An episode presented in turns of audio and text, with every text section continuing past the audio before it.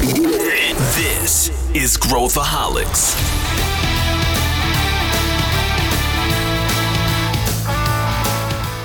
Olá, aqui é Pedro Van Gertner, eu sou o CEO da ACE e esse é Growthaholics, o podcast para quem adora inovação e empreendedorismo. Você entende como a tecnologia pode impactar o seu negócio? A gente vai fazer hoje uma viagem no tempo. A gente vai olhar para o passado da tecnologia no Brasil e do futuro, fazendo apostas do que a gente acha que vai acontecer. A gente vai entrar a fundo em vários temas e apresentar visões não comuns sobre esses assuntos, como é praxe aqui no Growthaholics. E para discutir esse tema, eu trouxe o Sérgio Larentes, que é CEO da MET, e o Kim Silvestre, que é Head de Transformação Digital aqui na Ace Cortex. Vem com a gente!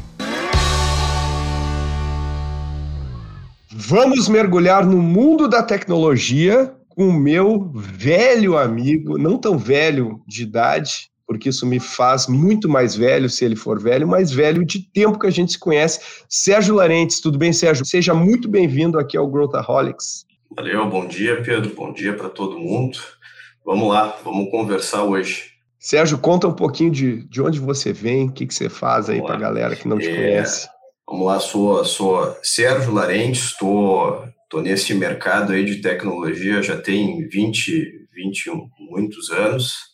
Hoje eu sou diretor de, de operações delivery da, da, do MEF Group. Né? O MEF Group é uma, é uma holding que tem como vocação é, conectar marcas e pessoas através de aplicação de ciências exatas. Hoje a gente justamente faz uso de um grande arcabouço técnico e metodológico para conseguir é, ampliar o resultado das empresas. Boa, gostei. Quando o cara fala arcabouço, isso é um bom sinal de que o episódio vai ser muito bom. E também temos aqui Kim Silvestre, o nosso já veterano aqui, participante do Growthaholics. Tudo bem, Kim? Tudo ótimo, Pedro. Obrigado aí pelo convite mais uma vez. Prazer estar aqui para conversar sobre esse assunto polêmico, interessante e que todo mundo tem um pouco de curiosidade, né? Boa. O Kim, ele está na, na, na Ace Cortex, né? Nossa unidade de consultoria há bastante tempo, empreendedor também, raiz.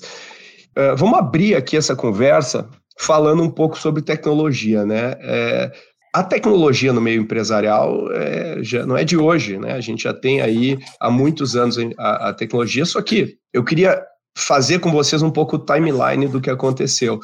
Uh, quando a gente começou lá atrás, né, Sérgio, a, a entregar tecnologia, basicamente a gente tinha grandes pacotes de software que faziam tudo, né? Quer dizer, o cara fazia comprava um negócio e meio que casava muito, muito centrado no, no ERP e muito desenvolvimento, muito código, né? Muito, muito desenvolvimento de software. Como é que a coisa evoluiu de lá para cá? O que que, o que que a gente tem hoje no mercado? Eh, quais foram as ondas, se a gente puder estabelecer aqui em tecnologia? pega lá atrás, né, década de, de, de 90, né, o pessoal digita, começou a digitalizar, é, chão de fábrica começou a ter a digitalização até por causa da, da, abertura da internet aqui no Brasil. Era a época dos, dos pacotes monolíticos, como tu falaste, né, então a corporação, ela casava, basicamente, né, então eu precisava de, uma, um sistema de controle de supply chain, mas, poxa, se eu preciso de supply chain, eu também preciso controlar aqui o inventário. Então, se eu preciso do inventário, esse negócio vai sair para algum lugar. Qual é o pacote que resolve? Quem é o cara que resolve tudo? Ah, então, a gente vai lá e contrata um grande RP que tem isso, né? E aí, esse grande RP faz o quê? Ele vendia para nós uma, uma licença, e essa licença era de algo que a gente colocava lá no, no servidor, no data center, né? do, do, do das companhias e, e, ele era customizado até ele ficar com a cara que a companhia precisava, né? Então, isso, isso foi uma coisa que a gente viveu bastante até aí, anos 2000 e qualquer coisa, 2005, 2010, ainda estava é, por aí o, o, o, padrão do modus operandi, né? Aí, o que, que aconteceu? A gente começou a ter aquele boom do cloud, né? Todo mundo falava em cloud, cloud, cloud, e no início cloud era para levar servidores para a nuvem, pelo menos era um movimento inicial, né? Que, que, que as empresas começaram a fazer. Então elas pegavam esse pacote que ainda era uma coisa monolítica, que resolvia um monte de coisa, e colocava na nuvem, mas colocava na nuvem dentro daquele servidor, né? Tu contratava uma, ainda era uma máquina, só que ela não estava mais contigo, estava na nuvem. É, fast forward para onde a gente está hoje, o que, que começa a acontecer? As empresas começam a ter autonomia de não precisar contratar uma grande solução para tudo, né? A gente começa a ter uma série de vendors que começam a ficar especialistas em pequenas partes de toda a cadeia, né? Então, hoje, a gente é, é ruma e vem arrumando para um mundo cada vez mais híbrido, cada vez onde a gente mistura vendors, porque a parte de automação de marketing pode ser de um cara, de CRM pode ser de outra, de supply chain pode ser de outra. E essas coisas não necessariamente precisam mais ficar na gestão do, do, do Pedro, do Kim e do Sérgio, né? Essas coisas estão numa nuvem que eu não contratei mais um servidor, né? Eu contratei uma assinatura daquele serviço. Então, eu não tenho mais a posse daquilo, né? Os cálculos de ROI, de, de retorno de investimento, eles, eles, eles mudam completamente, porque eu, eu pago aquilo enquanto eu uso. Eu não preciso mais cuidar do backup, do servidor, da conexão, do, do, licenciamento, da renovação. Agora eu pago uma assinatura daquilo que resolve aquele problema, né? No meio do caminho também aconteceu, é, né, entre, entre esses dois momentos, a abertura das APIs, as aberturas do, dos códigos. Então, as pessoas puderam assim, poxa, se eu quero fazer uma customização aqui na minha plataforma, eu posso fazer algo que conecta com ela, mas não é casada com ela, né? Eu posso fazer aqui uma camada, um buzz, alguma coisa aqui que eu desenvolvo e se depois eu quiser trocar a plataforma, eu vou lá e faço um tweak ali naquilo que eu desenvolvi, mas eu continuo tendo parte do meu fluxo, parte da solução que eu fiz. Né? Então, é, hoje a coisa está muito, eu não quero dizer descentralizada, porque a gente ainda está falando de grandes vendors, né? mas ela está muito mais espalhada. Né? Então, hoje está muito mais híbrido, muito mais heterogêneo é, no que tange plataforma, no que tange soluções técnicas. Ou seja, a gente pode usar o best of breed agora sem necessariamente uh, matar todo o legado, ter que trocar todo o legado que eu tenho. Né? Quer dizer, eu pego um, um especialista e a gente vê me, essa revolução do SaaS. A gente até gravou um episódio recentemente sobre isso. Pô, eu não preciso mais ter o compro o SAP e aí eu, eu vou pegar o expense management do SAP. Não, eu pego o SAP, eu pego um SaaS de expense management que é super especializado, focado nisso, e eu plugo nas APIs do SAP e eu consigo trazer o melhor dos mundos. E aí, Kim, você que uh, participou ativamente, né, participa ativamente dessa revolução das startups e, e, e todo esse movimento que teve, teve, teve também, depois eu queria ouvir o Sérgio sobre isso, mas se a gente fizesse, o, não tinha nessa época o NPS, mas se a gente fizesse o NPS com os usuários, não vou, não vou citar nomes aqui, mas todo mundo uhum. sabe o que, quais que eu estou falando aqui, quais que eu estou me referindo aqui, o NPS seria péssimo e, uh, ou seja, uh, era um mal necessário. O software corporativo era, era visto como um mal necessário e ele não era visto como um dif diferenciador. Quem tinha era um custo. Então, quanto menor fosse o custo, melhor. E, e, e as empresas uh, implementavam grandes pacotes muito caros. Também veio nesse meio do caminho, e era tudo via PMI, mega projetos, a gente ia nas empresas, não sei se você se lembra, Sérgio, a gente entrava assim, eram andares e andares do cara implementando o RP com o nome eh, do projeto, é projeto superação, é, o projeto é. não sei o que e aí era um projeto infinito, né? Projeto infinito. Você voltava dois anos depois, era aquele mesmo andar, com pessoas é, trabalhando full time, e aí você via o produto final, era uma tela horrível que ninguém entendia, e tinha que ter um mega treinamento para o cara saber o que fazer com aquela tela, ou seja, não tinha UX, era, era, era tudo pensado da funcionalidade para fora e não do usuário para dentro.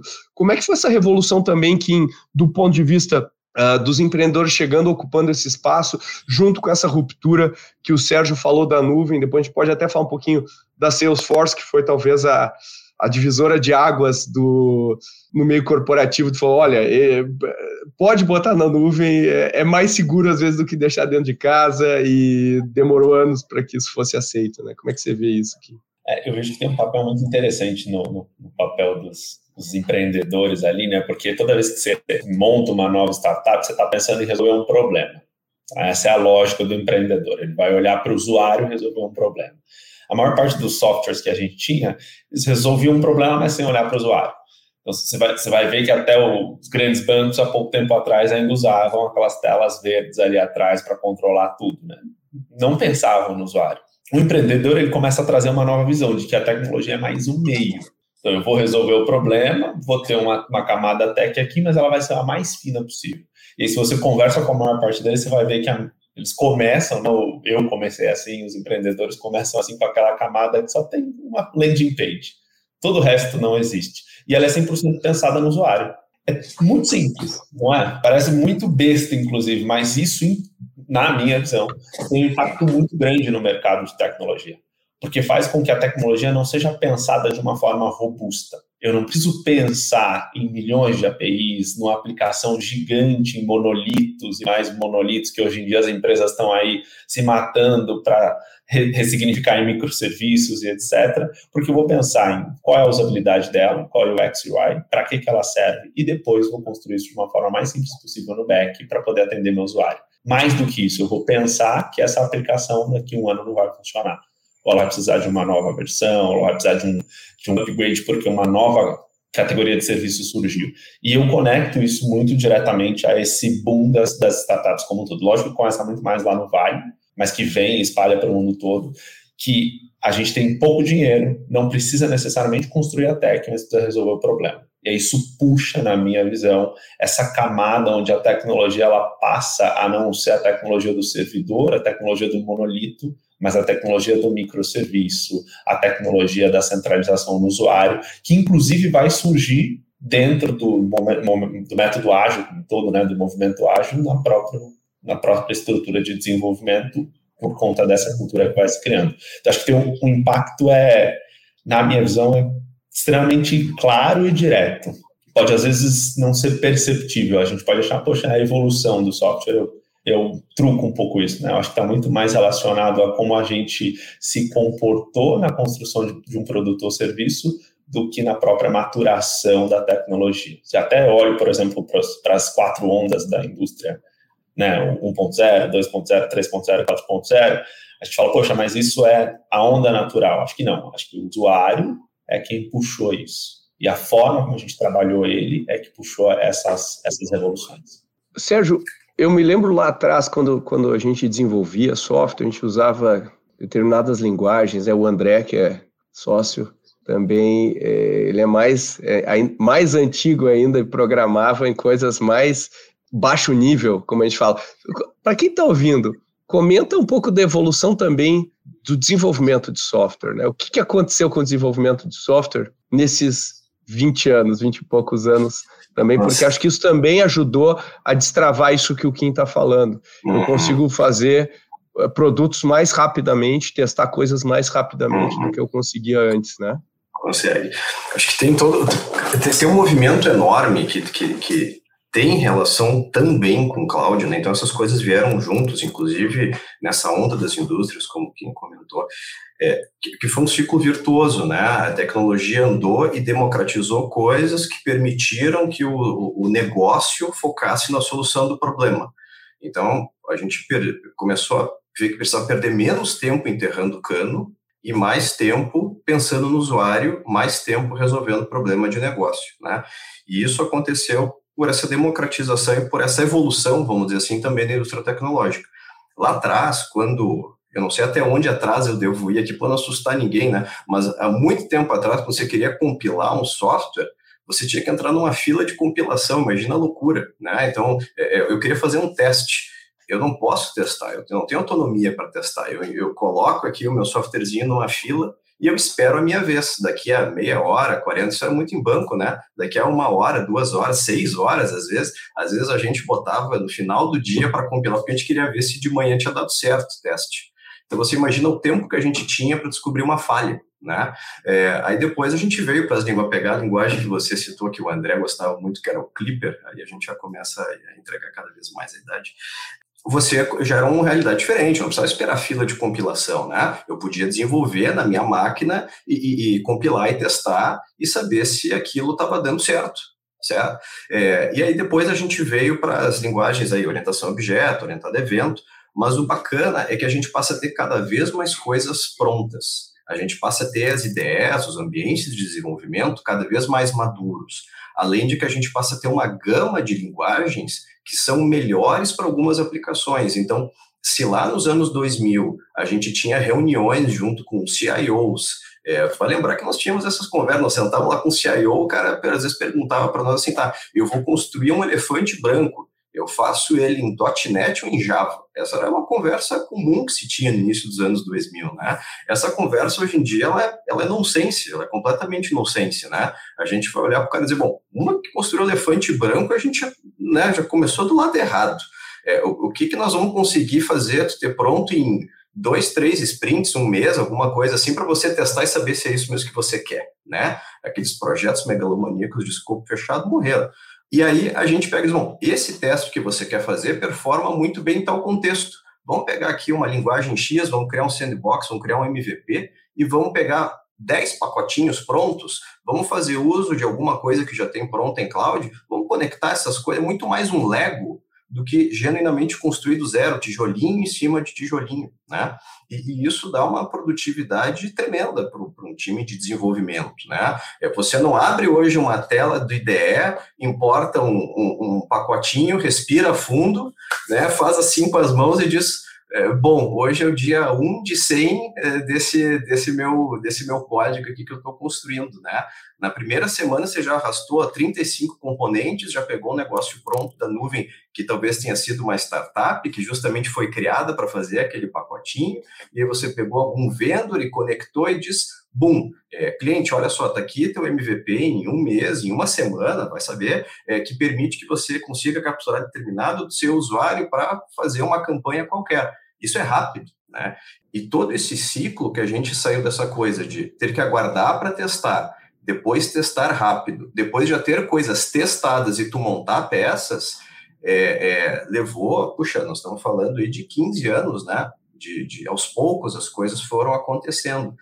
É, agora, particularmente, a gente está numa onda muito bacana e, ao mesmo tempo, é uma onda que gera vários contenciosos aí, né? É, tipo o Copilot, o Whisper, né? Do, do, da Amazon e do Git, que, que eles fazem um autocomplete de código, por exemplo. Isso aí é uma coisa muito divertida, porque o coder está lá, ele consegue ser mais produtivo ainda. O cara começa a fazer uma coisa e tem uma base de coisas prontas que ele já sugere, tu encaixa. Uau, eu produzi mil linhas de código em dois dias, impressionante.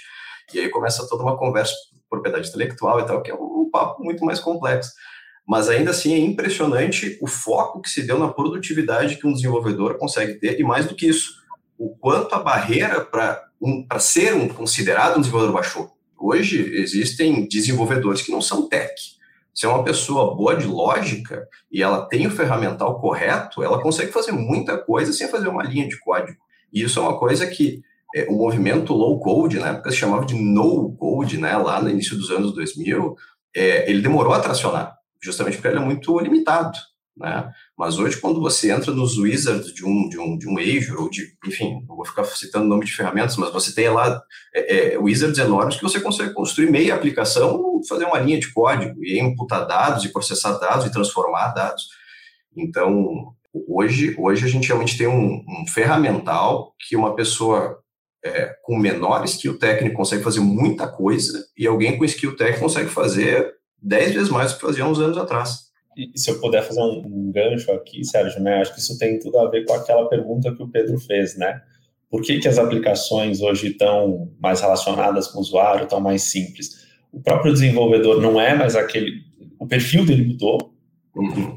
fato, mas tem uma palavra muito interessante que você trouxe, que é a cabeça de negócio, né? a cabeça de negócio foi com que essas, essas novas ondas, essa, essa percepção de que a gente não precisa ter esse back tão grande, que, esse, que essas novas ferramentas possam ser criadas, que foram criadas pelos próprios desenvolvedores, fossem criadas. E eu atraio muito isso ao tempo, ao tipo do perfil do novo desenvolvedor que está ali codando, essa cabeça de negócio, né, essa regra de negócio, como ele está vendo, e o principal ponto para mim é isso trouxe agilidade. É rápido para o desenvolvedor ver o resultado prático da aplicação. Antes você tinha um cara que só fazia o back, que nem entendia necessariamente como que aquilo ia estar tá indo para o usuário final, outro que estava fazendo layout, por aí vai. Hoje é muito mais rápido, então ele consegue ter o um feedback muito mais estruturado, isso permite que a evolução do software seja cada vez mais rápida. Uhum, perfeito. É, olhando isso, tem, tem, algumas implicações, sempre tem, sempre tem do, dois lados aí da moeda, mas uh, ouvindo vocês, né, o impacto que isso tem é automaticamente eu aumento minha área de exposição de pessoas que conseguem desenvolver código, eu reduzo o custo de desenvolvimento do, de um código e isso me permite também fazer experimentação porque, uh, que nem tu falou, pô, vou em três semanas a gente coloca uma versão e daí se avalia e tudo mais. Era impensável isso, né, Sérgio? Era né, a, a data que o negócio vai à produção, era um negócio, assim, era um evento né, na, uhum. nas corporações, dava pau em tudo, travava tudo. Tem empresa que parava de faturar, é, era um negócio horrível. E hoje a gente consegue uh, uh, compartimentalizar, lançar partes do código e tudo mais. Mas a minha pergunta para vocês, e é uma, é, eu, eu, na minha palestra, eu, eu, até a semana eu fiz essa mesma pergunta para uma, numa palestra que eu dei, que é o seguinte: é uma sala cheia de executivos e eu perguntei. A gente estava comparando as empresas do Vale do Silício com as empresas brasileiras. E eu fiz uma pergunta: qual tecnologia hoje você não tem dinheiro para comprar? Qual tecnologia? Me fala uma tecnologia qualquer que você não tem dinheiro para comprar. Todas você compra hoje porque a economia, os economics de comprar, eu posso comprar um usuário, eu posso comprar uma licença, eu posso comprar. Quer dizer, eu não preciso mais implementar todo, assim, o, o terreno do jogo nivelou geral. Todo mundo tem acesso a tudo. E a minha segunda pergunta é: se isso é verdade, por que, que vocês não usam tecnologia para cacete dentro das empresas? Por que, que vocês não resolvem todos os problemas? E por que, que o Vale do Silício faz isso e a gente não faz isso em 99% das empresas? E a resposta, eu queria ver o que vocês acham, mas é, para mim ela está dividida em dois. Uma é capital humano que saiba fazer isso, mas não só saber fazer, mas o capital humano que saiba pensar sobre isso, saiba que é possível fazer isso. como é que vocês. Porque hoje, pela primeira vez na história, a gente tem mais tecnologia do que as pessoas usam, do que a gente tem mais capacidade de tecnologia do que as pessoas usam. Em tudo que é cenário, em AI e tudo mais. Como é que você vê isso, Sérgio? Você que está no dia a dia aí, depois quero ouvir o Kim, nas empresas, você acha que esse é o gap mesmo? As pessoas não usam, né? não, não sabem que existe e não sabem fazer isso acontecer. Como é que você vê? Olha, Pedro, é, na, na MEF a gente atende muitos bancos, né? E a gente atende muitas indústrias. Então, a gente fala com, com executivos de, de diferentes momentos da maturidade digital, assim, né, na, na, na, jornada deles até chegar ali no pote de ouro da transformação digital, tudo que eles estão em momentos é, diferentes. Eu acho que são duas coisas, vamos, vamos organizar aqui as ideias. A primeira delas é o seguinte, não existe, é, a gente não tem hoje é, pessoas que saibam do que já dá para resolver com tecnologia sem precisar construir. Então, a primeira coisa é isso. A gente tem hoje um cardápio infinito de coisas que são pré-prontas. Como eu disse, a gente tem peças de Lego infinitas espalhadas no, no, no mundo de, de tecnologia. É, uma pessoa que tenha conhecimento desse cardápio, todas essas peças todas, vai conseguir montar virtualmente qualquer coisa. Então, é, as pessoas que conheçam esse cardápio, que estejam antenadas no que está acontecendo, são poucas. Né? É, é, não é, é, e a gente vê, inclusive nos nossos cursos de formação, né, quando a gente pega a faculdade e tal, não é isso que se prega. Né? Não é assim que a coisa funciona na nossa formação técnica ou de negócios, em conhecer o que já está pronto para reaproveitar. Então, essa, essa é uma coisa que eu acho que falta. Falta é, não é, conhecimento técnico, né? porque existem técnicos e não técnicos. O que existe são não técnicos que entendam o que dá para fazer com tecnologia. E junto a isso, uma outra coisa que, que, que eu me deparo com alguma frequência é, falta o entendimento do seguinte, é, até pegando uma... né, se, se, se, nós, o, dinheiro infinito, o Pedro gosta da frase do dinheiro infinito, eu uso ela bastante. É, se tivesse dinheiro infinito, como é que nós resolveríamos, dado problema, né? As pessoas, às vezes, não sabem como resolver o problema. Então, esquece a tecnologia, até esquece a tecnologia, veja que loucura, esquece isso. Vamos resolver o problema. Como é que a gente resolve isso? Como é que, como é que seria o seu mundo perfeito? Como é que você faria? É, às vezes a pessoa está tão presa num, numa questão política da onde ela está inserida, ou das limitações que ela se impôs, ou da questão da preocupação do funding, ou da questão que ele só tem um desenvolvedor, que ela pensa menos na solução do problema, pensa menos aonde ela está almejando chegar com aquilo que ela está propondo resolver, do que do que né do que do, com o problema em si é, isso é muito maluco mas a gente vê isso às vezes uma, uma certa as pessoas é, congelam né? Então você chega lá com a pessoa, você leva o conhecimento como construir, você leva o conhecimento. Você está lá, você está lá para ajudar, e você tenta mapear o problema, e dado momento você vê assim, ela não sabe qual é o problema. E aí você vai mergulhando, e daí quando você vê, você não virou um advisor para aquele problema, você virou um advisor para o negócio da pessoa, porque a pessoa não estava pensando no próprio negócio. Então, duas coisas, né? Acho que é bem, bem resumidamente. Um é conhecer todo esse, não todo, mas pelo menos o suficiente para conseguir sair com soluções robustas a partir do que já está pronto porque tem muita coisa pronta, e a outra é genuinamente entender o negócio, tá? Como é que você vê que em você que também tá, pega um outro ângulo desse mesmo, desse mesmo problema, né? Como é que você vê? Você concorda com isso? É, eu acho que eu concordo e complemento, o Sérgio, aqui. Acho que tem um, uma coisa que vai puxando a outra ali. A primeira é a falácia de que tecnologia é complexa na cabeça do executivo a maior parte da liderança e dos executivos que a gente tem hoje, principalmente em ambiente Latam, Brasil, né, entende a tecnologia como algo muito complexo, algo que demora muito, algo que é caro, algo que o poxa, o desenvolvedor está me enrolando de novo e etc. Isso puxa uma outra caixinha no meu ponto de vista, que é um salário que talvez não é tão bom ou um profissional que não é que não tem o nível que está ali, mas está sendo pago para isso. Então, existem dois problemas hoje no mercado brasileiro. O cara que é muito bom não está trabalhando aqui, prefere ganhar em dólar e euro.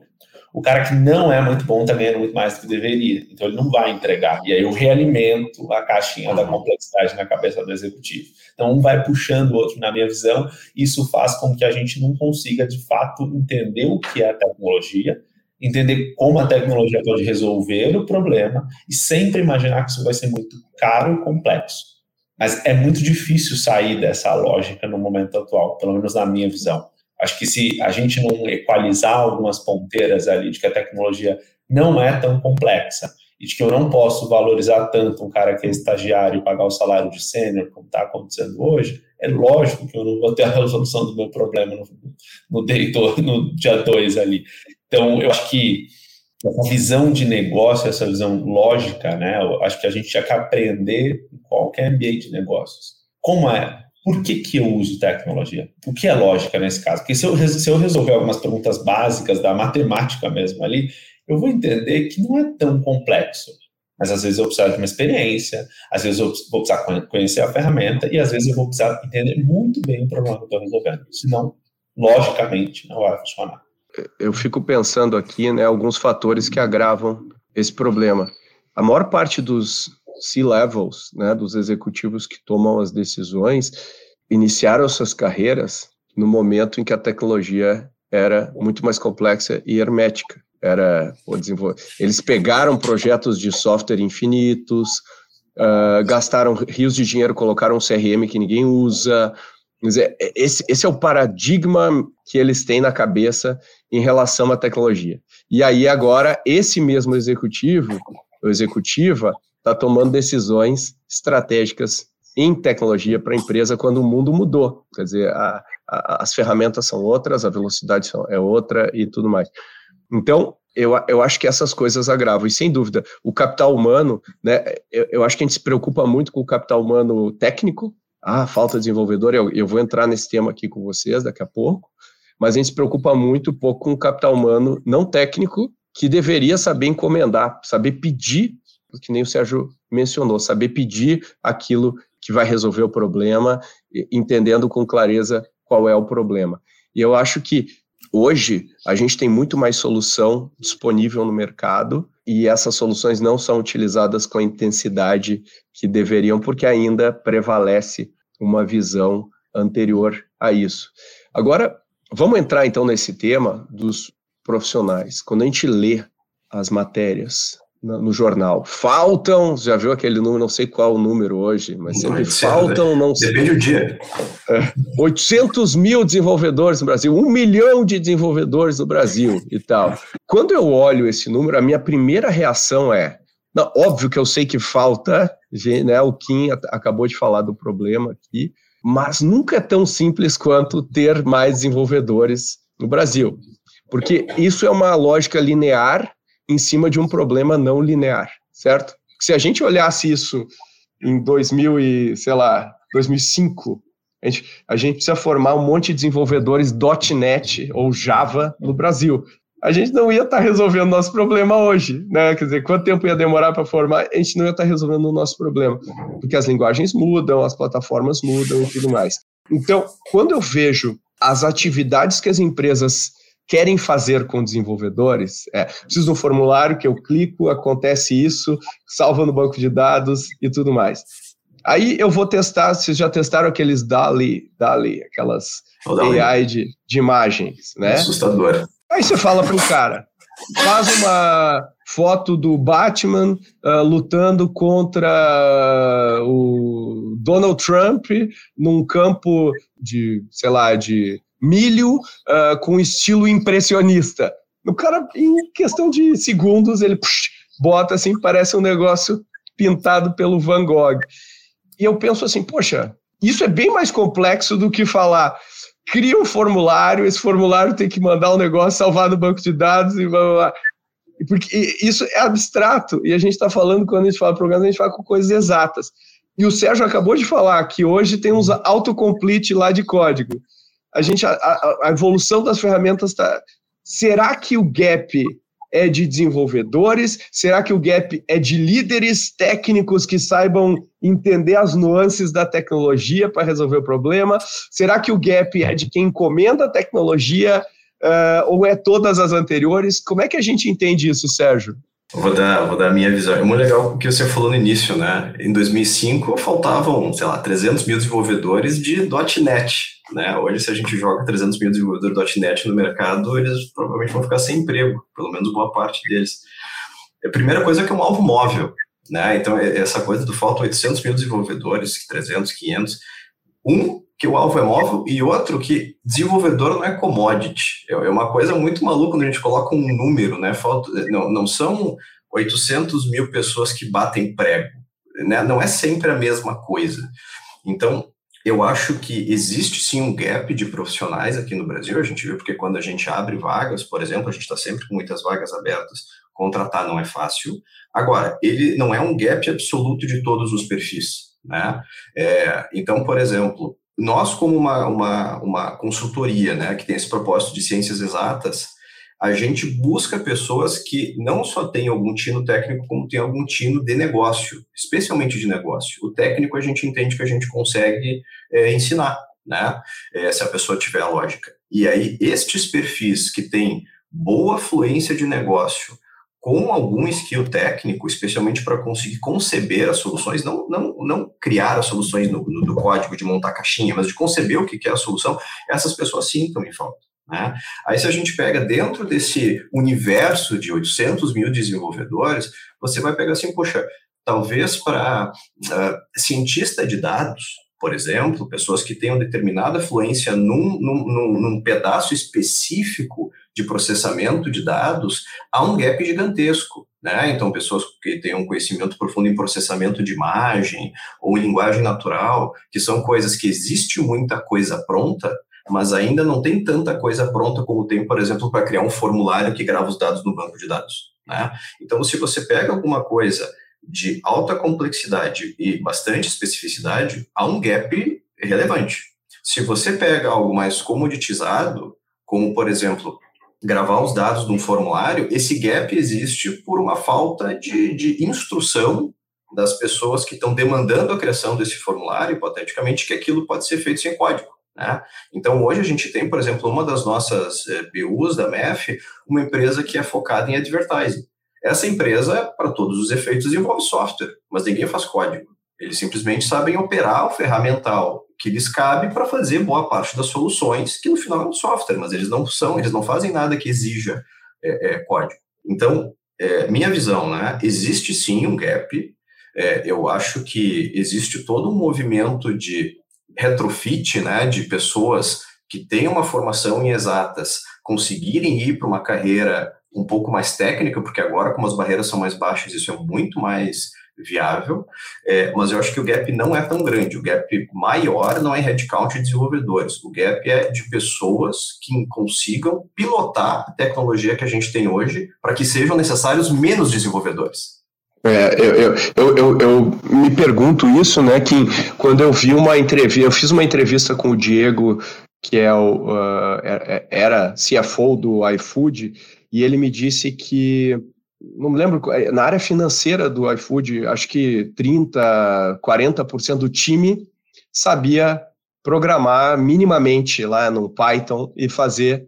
Dizer, mas não era, um, não era um cara engenheiro de software, era um cara formado em contabilidade que sabia Python. E, será, é, e aí, quando a gente fala de nuance, né, que será que não é isso que a gente precisa? Pegar, empoderar melhor as outras áreas ao invés de simplesmente adotar essa solução de formar engenheiros e engenheiras de software? Como é que você vê isso? É, eu, eu acho que é, é uma das saídas. Eu, eu, quando a gente está em corporação, a maior parte delas hoje em dia reclama. Eu vou, vou fazer um gancho para uma outra coisa aqui, que o ágil não funciona. E aí, quando você começa a entrar, diagnosticar, entender o porquê, a maior parte do que não funciona é porque o líder não faz ideia do que quer. Toda semana ele pede uma coisa diferente. Toda semana não, todo dia. Então, ele não entende o problema e pede uma coisa diferente. Se eu faço um paralelo com a tecnologia, um dos grandes problemas que a gente tem, a gente vê isso. Eu, eu preciso do formulário. Essa frase a gente vai escutar em todos os corredores de grandes empresas todos os dias. Eu preciso desse, desse botão verde aqui funcionando. Para quê? Então, eu acho que existe um gap muito maior na formação de líderes que entendam o papel da tecnologia, e aí atrelado a isso acho que você trouxe, Pedro, né? Poxa, as áreas de negócio muitas vezes solicitam coisas para a área de tecnologia que fica sobrecarregada de uma forma desnecessária, nem é necessário a tecnologia ali, simplesmente porque o líder acha que precisa daquilo e quer, às vezes, até empurrar o problema com o coleguinha do lado. Então, no meu ponto de vista, esses 800 mil não existem, o gap não está aí. Se a gente tivesse 800 mil desenvolvedores agora, as empresas não teriam o nível de tecnologia que elas precisam ainda. Porque, na minha visão, as empresas não conhecem o problema que precisam resolver pela tecnologia. E aí isso vai mudar, vai mensurar a cada semana, a cada mês que a gente está passando ali, essas coisas mudam. Mas o gap, para mim, está muito mais na camada da liderança, compreender a tecnologia, compreender os seus pedidos e entender como eles podem ser resolvidos dentro de casa. É lógico, né, como o Sérgio falou, quando a gente vai para para o dia a dia ali do desenvolvedor, você vai ter tecnologias onde você vai precisar de gente com mais conhecimento, são novas, outras que são mais fáceis de automatizar como um todo, mas mesmo em qualquer uma dessas vertentes, o maior problema está em por que está se fazendo isso, né? ou por que, que eu quero fazer essa coisa acontecer. Então, se você, um exemplo de uma empresa que a gente estava essa semana, né? um MVP que tem dois anos no mesmo, na mesma versão, não é um MVP, de longe não é um teste, né? não é protótipo, e não sai. Eles ficam fazendo esse protótipo e colocando features ali. Poxa, é lógico que eu vou precisar de 10 desenvolvedores, porque eu estou desenvolvendo um, um Frankenstein cheio de bracinho que não resolve problema nenhum e não estou focando no problema. Então eu preciso de mais desenvolvedor. Agora, se a liderança tivesse mais, mais é, conhecimento do problema que está sendo resolvido, talvez um desenvolvedor resolvesse todo o problema em uma semana. Talvez essa lógica, na minha visão, é que falta, principalmente no ambiente Brasil que a gente tem. E aí tem muito a ver com essa, na minha visão, distância entre a liderança e a tecnologia. Talvez por estigmas de ela ser complexa, e aí a gente pode criar hipóteses diversas. Quando, é, é, se a gente puder olhar isso, né, eu, eu gosto muito da, da Rita McGrath, que é uma, acho que é a pensadora aí de estratégia mais relevante, viva hoje, eh, que eu, que eu acredito, acho que ela é excelente. Então, ela, ela fala que se você quer olhar uma tendência, em vez de olhar reportes futuristas e tal, olha o que está acontecendo lá no atendimento ao cliente, que é, é ali que você vai ter a temperatura. E eu acho que o que a gente está vendo, por exemplo, empresas como a Microsoft, que lançou lá o. Né, por exemplo, o Power BI é um ótimo exemplo. É uma ferramenta que ela pode ser utilizada por um data scientist super top, mas é, ela ganhou uma adoção hoje nas empresas para fazer dashboards é, brutal. E, e, e não são desenvolvedores. É, recentemente ela lançou o Power Apps, que é basicamente fazer, programar, né, juntar as pecinhas do Lego para criar aplicações. Pegando esse gancho, agora eu queria perguntar aqui para o Sérgio, olhando o que está acontecendo agora, como que a gente, o que, que a gente prevê? Como que a gente enxerga o que deve acontecer?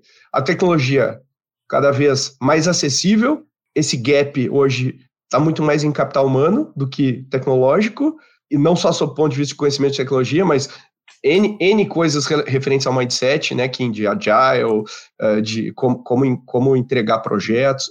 Vamos fazer algumas apostas de futuro, Sérgio? Como é que você vê indo para frente? O que, que vai acontecer? Vai ter um, um, um Dali que eu só falo, cara, preciso de um software que resolva isso aqui, ele psh, cospe o software, tá pronto, não deixa ele dar pau, cuida da segurança e tal. Quer dizer, as questões de privacidade segurança vão se tornar mais relevantes à medida que eu vou criando uma camada que abstrai uh, o desenvolvimento e eu não sei mais o que é o baixo nível.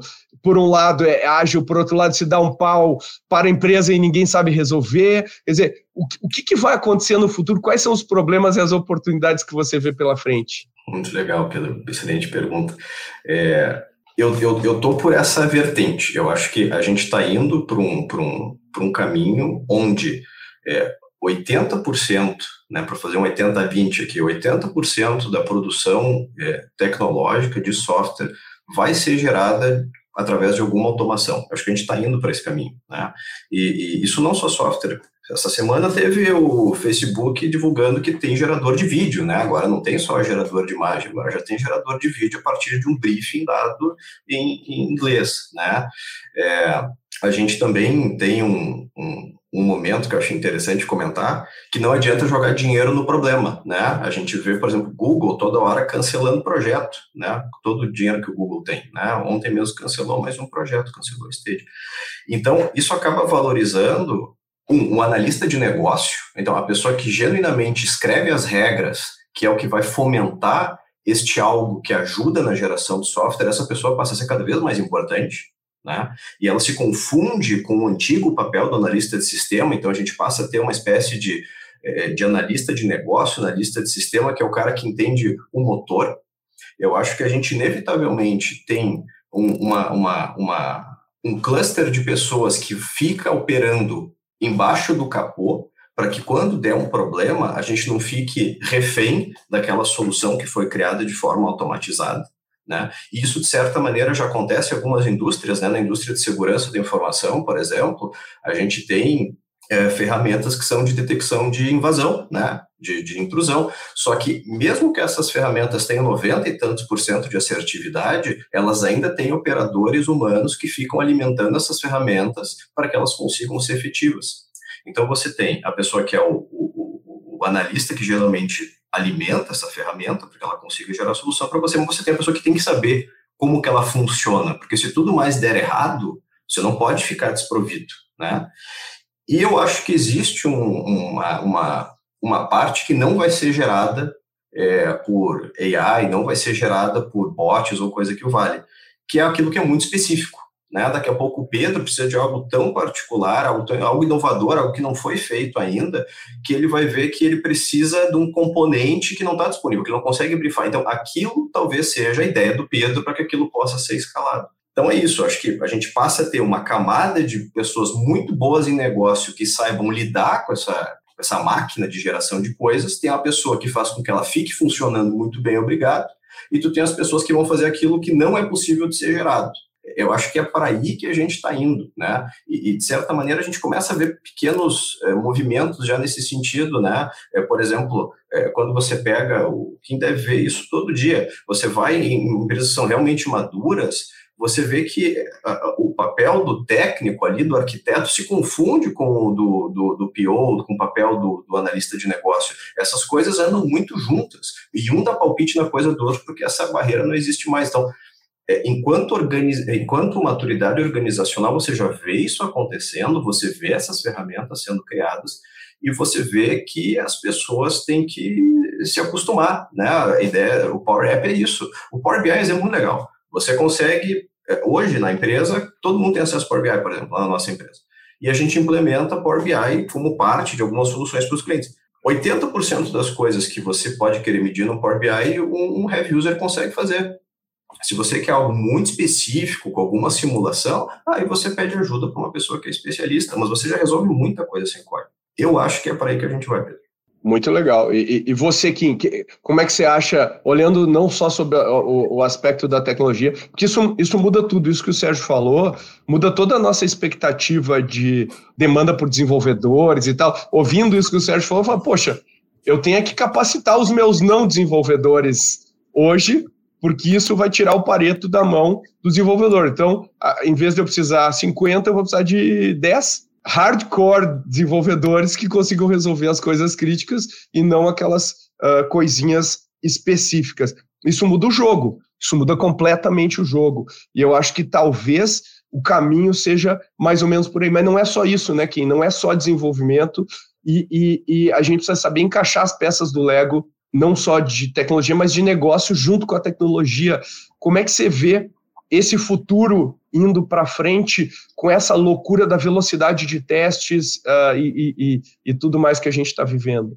É, eu concordo bastante ali com, com primeiro, né, para falar do Sérgio, eu acho que tem dois papéis aí, né? Esse analista de negócios e o QA, né, que são as duas pontas, vão ser as, as coisas que vão explodir aí, ou não vão ser esses 800 mil, logicamente, mas vão ser um pedaço grande ali. E da sua pergunta, Pedro, acho que o ponto principal é que a empresa precisa ter o mindset digital. Talvez te, aí esteja a resposta, né? Quando a gente fala dessa formação desses analistas de negócio, dessas pessoas que vão pedir a informação e etc., eu acho que a gente tem que dar um passo além disso. Não são só as pessoas que vão pedir, é a companhia. A companhia tem que pensar que ela precisa usar a tecnologia para ser mais rápida, mais veloz, lançar testes mais rápidos, mas saber quais testes vão ser lançados. Isso não é uma realidade.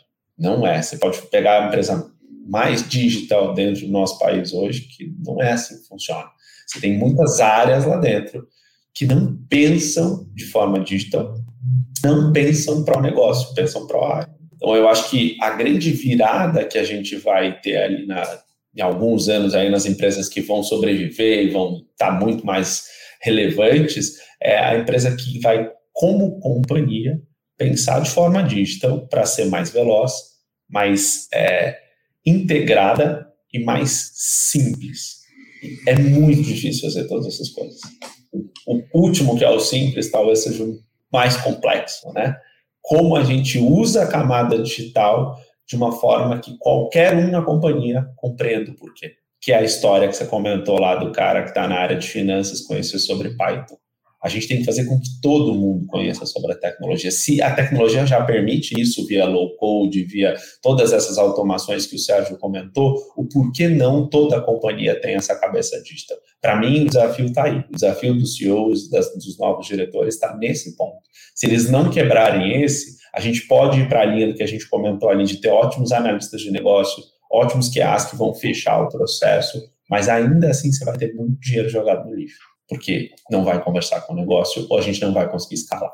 Olha aí, eu espero que quem tenha ouvido esse episódio tenha tido a sua cabeça explodida uh, como eu. A gente falou de coisas muito profundas aqui que impactam diretamente a maior parte das estratégias das empresas. E eu acho que elas deveriam ficar muito, muito atentas a tudo isso.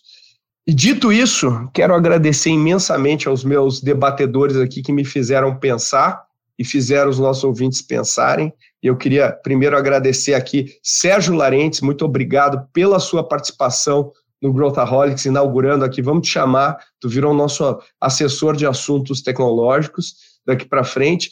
E, e, e, quem quiser entrar em contato contigo, Sérgio, também compartilha aí o teu contato. Pode mandar e-mailzinho sergio.mef.group. Boa. Valeu, obrigado pela tua participação, cara. Obrigado. E Kim Silvestre, obrigado novamente, como sempre aí, abrilhantando nosso podcast também. Uh, deixa o teu contato aí para a galera quiser falar mais sobre isso, uh, entender como que o Cortex pode ajudar uh, as empresas a pensarem de um jeito diferente. Boa, Pedro. Obrigado. meus contatos são sempre Kim Silvestre, o meu e-mail é kim.goace.vc.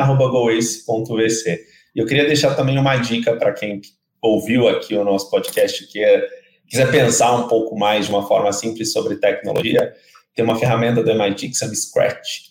É Scratch, é S-C-R-A-T-C-H. Ela ajuda qualquer um a pensar sobre programação. Então, quem quiser entender isso que a gente acabou de falar, entender como que não, não precisa ser complexo e como que a gente pode criar esses formulários incríveis de uma forma lógica, fica a dica aí para vocês darem uma estudada. Brincarem com a ferramenta no final de semana pode ajudar um pouco. Vai para vai as anotações aqui das notas do episódio. E muito obrigado. Até a próxima. Se você quiser saber mais sobre os mercados de tecnologia, dá uma olhadinha no episódio 150, onde a gente falou sobre o crescimento do mercado de SaaS no Brasil, que eu mencionei nesse episódio.